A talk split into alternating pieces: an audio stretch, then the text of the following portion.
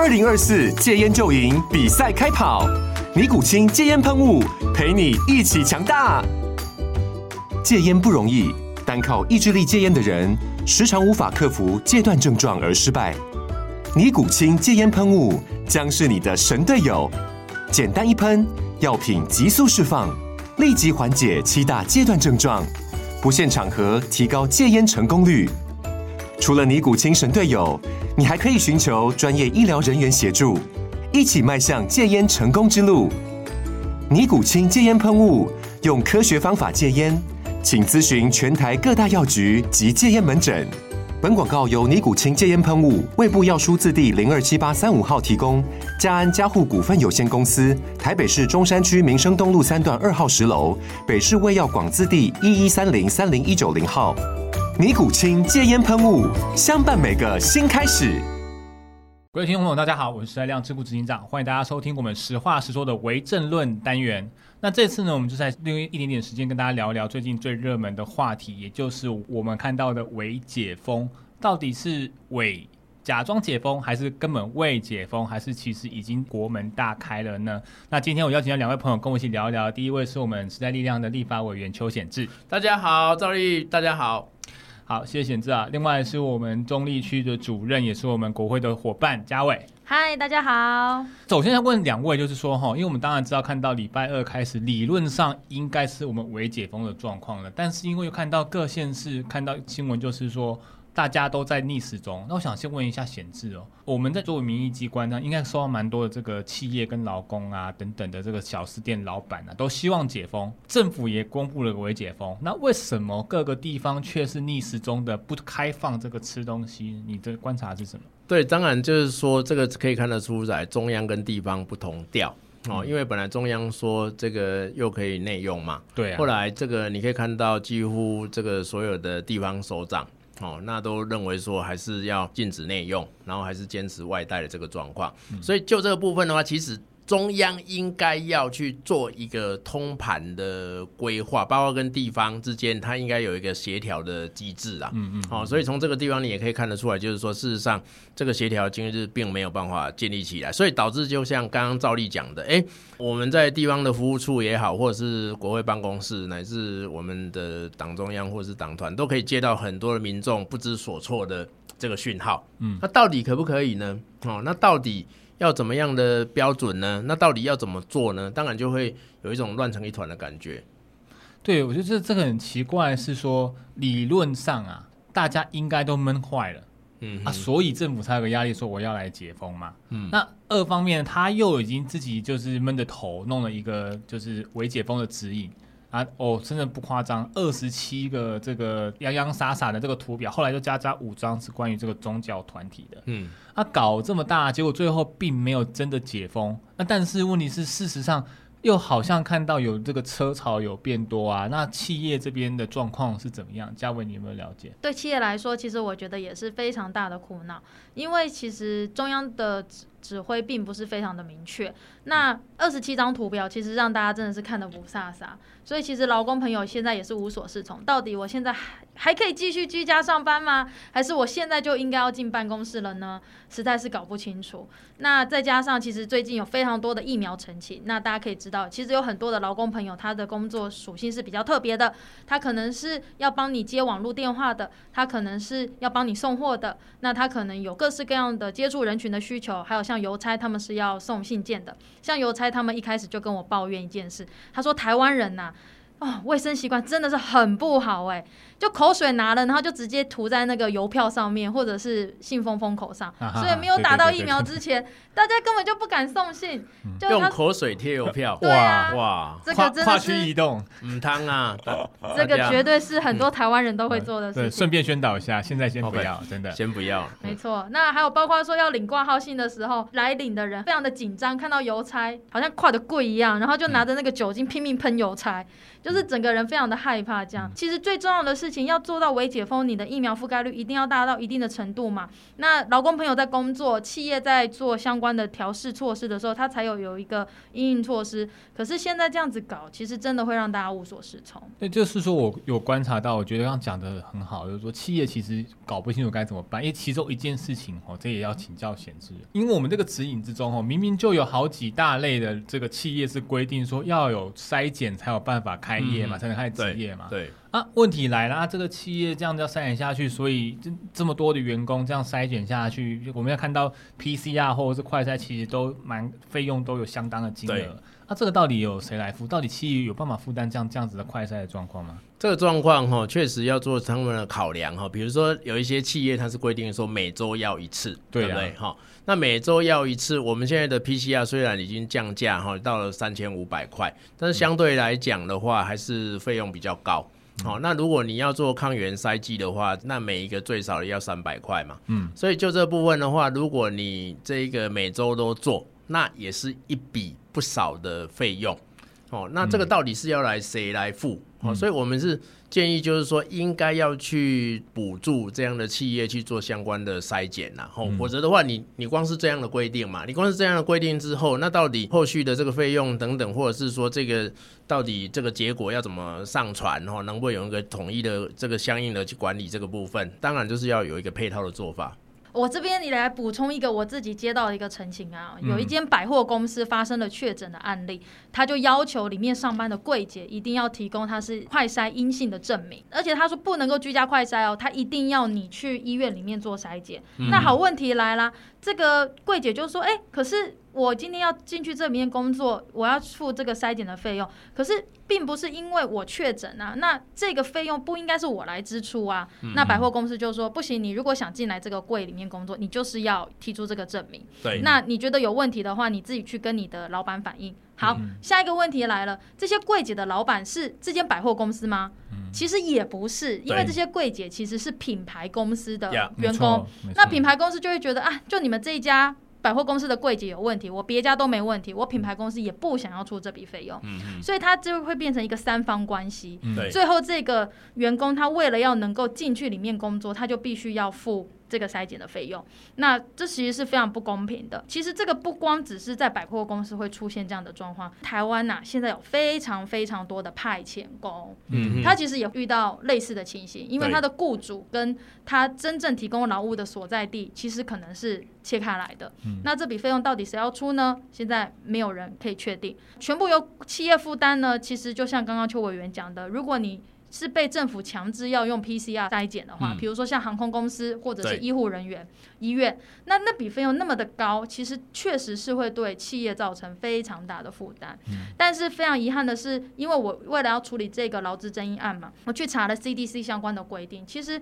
CDC 的相关的指引是写的非常的模糊的，它只有说雇主不可以强迫员工来进行这个筛检，可是当员工不愿意的时候，他可以怎么反应？以及这笔费用到底该由谁来出？其实 CDC 目前是没有一套标准的。那我们这样聊了这样一段时间，其实可以确定一件事情，就是筛检其实有它的必要性。当然，对，非常重要。现在下一关卡就是说，那到底应该怎么样来扩大这个筛检？因为否则这就是一个叫劳工变相减薪的一个方式嘛。没错。你这样看起来当。譬如说，像这个百货公司老板不确定是谁，或者特就算是老板是确定的对象，他有时候也不愿意支付这个费用的话，那我们可以看得出来哈，就是说回到一开始问大家的，为什么会焦虑，会不敢开门？我觉得其实很简单，原因就是因为大家都还是觉得说，我们的出去接触人群会有一定的风险。嗯，而且有效降低这个风险，除了社交距离之外，不外乎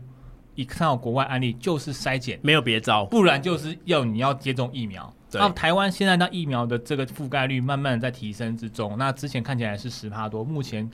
政府据说在这个七月底可以达到百分之二十五。那即便是百分之二十，我们看到其他国家，其实在覆盖率百分之五十以下的国家，在解封之后确实都有比较高的这个疫情复发的可能。所以，我们当然希望说，在这个疫苗覆盖率还没有办法到非常高，到百分之五十六十，我们觉得比较安全情况的时候，筛检还是个必要的措施。但是我们愿意看看国外的案例的话，其实也可以发现一件事情，也跟两位报告。其实你看法国、德国等等国家，他们的这个筛检的费用都是由政府来补助。那目的也非常简单，就是一方面要来为疫情把关，二方面也希望大家可以赶快回到正常的生活。所以真的是觉得说这个变相减薪的问题哦，实在不解决的话，很难真的解封啦。对。以及第二个讲到这个变相减轻，我想到另外一件事情呢。最近有那个朋友跟我在跟我澄清啊，就是说上个礼拜微解封指引才刚公布出来，隔天立刻就接到公司召回他回去上班的电话，嗯，说。因为本来都是居家上班，不然就是分流上班。就微解封一直一打开，还没有看到那种什么公司的那个公文已经去了，说啊，你亲们下礼拜全部都给我回来上班啊。可是他有小孩啊。啊，现在就是本来可以居家顾小孩啊，现在不能顾小孩，这样子怎么办？委员，对这个问题哈，确实是非常严重。然后，因为你可以看到，就是说从五月的疫情爆发以来到现在，哈，小孩怎么办？小孩的问题确实是家长非常的困扰，尤其是这一次的微解封，那许多的这个不管是安亲班、托儿所，或者是说这些幼儿园，基本上还是处在这个停业的这个状态之下。没错，那。其实就这个部分的话，哈，一个部分当然就是说，我们一直主张说，防疫照顾假应该是要有薪的，没错，否则这个家长就没撑不过去嘛。一直在撑啊，已经我刚看到有几个家长朋友已经在讲说，他已经请了两个月的扣薪的假，对，那现在要继续请下去，是那小小孩奶粉钱怎么办？对啊，就变成一直陷入这个困境啊。而且我很好奇啊，就是说政府在讨论要做这个微解封的时候。到底有没有想过，有没有掌握过？说就是其实有这么多老公，这么多爸妈，可能现在就身处于这种无薪照顾家，或者是在居家上班。一旦解封，就变成小孩无人可顾的状况。没错，所以就这个部分的话，真的我是觉得哈，政府应该多能够力挺这一些哈，就是说这个家长，然后让他们能够安心的去照顾他们的小孩，这个部分是非常非常重要的。对，诶，这部分到底有没有政府有掌握啊？嘉伟？哇，这真是一个大问题。劳动部没错，有没有关心这件事情啊？劳动部应该要出手啊。不过非常遗憾，我们有行文去跟劳动部询问说，目前劳动部是否有掌握到在家居家工作，或者是说请防疫照顾假的人数？结果劳动部回我们什么呢？他说这不是法定通报的项目，所以他手上没有任何的资料。他不知道。这这么重要的一个防疫措施，然后影响这么多人的这个劳动状况，啊、他没有任何掌握啊！这样他开会，我假设我解封的时候，所以没有任何，我是 CDC，我不会问一下劳动部说啊，现在这种多少人在医上上班，嗯、我来要不要考虑说，是不是幼儿园的这个解封该怎么弄，还是说我应该来讨论说，是不是防疫照顾假来，给他有点补贴薪水？嗯哼，不然你的基础是什么？都完全都没有任何掌握，就是说连企业人数都没有掌握，嘿，连影响多少人都不知道了。所以这当然是一个我们是觉得非常不负责任的一个做法。老实讲，我也想问两位的预期啊，就是说，因为现在政府说七月二十六号之后搞不好可以解封，但是他同时也有之前这个苏贞昌院长也有提到嘛，就是说因为幼儿园啊、教师等等都还没接种疫苗，所以如果现在那边就开启的话，有他的困难。那来啦，那七月二十六号如果真的解封的话，这些爸妈该继续怎么办？所以，之前七月十二号当时所遇到的困难，就像刚刚赵丽讲的这个的乱象这个部分，到七月二十六号的部分，你同样还是面对这个问题，搞不好更大。对，那你面对这个问题的情况，就是说，第一个你标准何在？第二个，就像刚刚赵丽说的，哈，在疫苗来临之前，其实筛检是不二法门，没错，哈。就是说，疫苗要达到这个有一个群体保护，那需要很高的这个六十趴以上，六十趴以上，没错。各国都是一样，比如说德国的小学生、哦中学生，他出门之前筛检，嗯，好、嗯，然后回来筛检，嗯，对不对？好，那像前阵子上这个打了一个月的欧国杯，哈，这个足球赛，嗯，进入场馆好几万人，怎么做？筛检啊，没错，对，所以你要如何能够去？扩大筛检，哈，然后并且就是说，就像刚刚赵丽讲的，哈，你其实这个部分的话，确实政府要出面去进行补助，因为如果你没有第一个就是说疫苗来临之前要筛检，那筛检你要扩大筛检，那扩大筛检你不可能说一个劳工赚个薪水三万多块，哦，结果变成是说他每周都要必须要三千五百块的这个筛检费用，那四个礼拜哇一万四啊，还对不啊一边他走。所以在这个情况之下，你基本上就是要有一个统盘的去扩大筛检、支持筛检的一个计划。那嘉伟这边觉得呢？说我们二十六号假设真的就是应该不只是微解封了，因为有可能是降级嘛。那问题是现在看起来这个小朋友部分应该还是暂时会无解。那劳工可以怎么办？嘉伟。其实，事实上，我们希望 CDC 这个相关的标准一定要赶快定出来。那第二件事情是，劳动部要赶快掌握防疫照顾假的请假人数。那第三个呢，当然还是时代力量向来一贯的诉求，不应该直接用防疫津贴，就是那个一万块，就打发掉这些有育儿需求的父母亲。完全不够啊。他应该要很切实的去看，因为有一些的父母亲他是可以在家工作的，他其实不一定会有防疫照顾假的需求。嗯、那有一些父母亲他真的就是有这个需求，那你给他一万块，其实大家可以知道疫情可能会反反复复，那万一哪一天又升上三级的时候，他又要再请假照顾他的小朋友，嗯、那我们应该要让这个补贴的金额是真正精准的补贴到需要使用防疫照顾假的人身上。OK，所以我们真的是总结一下，第一个哈，真的是希望说，如果二十六号要解封的话，请政府好好思考，一定要来想办法用补助的方式来扩大筛检，不要让企业变成是三不管，然后不要让劳工变成是变相减薪。第二个就特别是说，其实也很刚好。七月一号其实是很多这个育儿心智的这个上路，譬如说去补助更多的这个对呃陪产假啊等等的，你那到时候请假都可以补上比较高的薪水。可是生小孩真的不是刚出生那一两年的事情，你接下来这个照顾，特别是已经有很多父母已经面临到真的是流着血在照顾小孩，因为就请这个薪请这个无薪的照顾假，甚至要请下去又被老板刁的要死，或是被其他的员工当然觉得说很不爽啊，就是说啊你这个。标准不一，搞得就是你都可以去请假回去照顾小孩，然后我在这边帮你做工作等等，这种各式各样乱象，都希望政府如同刚刚嘉伟所讲的，赶快先掌握到底有多少人在请这个假。现在还有一个多礼拜的时间，行政院不要再闭门造车。这次的而解封已经是最好的教训，拜托七月二十六号如果可以降级或者是真正的更进一步的解封的话，请做出一份。让各地方政府、各企业以及所有的一般民众、老百姓，还有爸爸们可以放心解封的指引，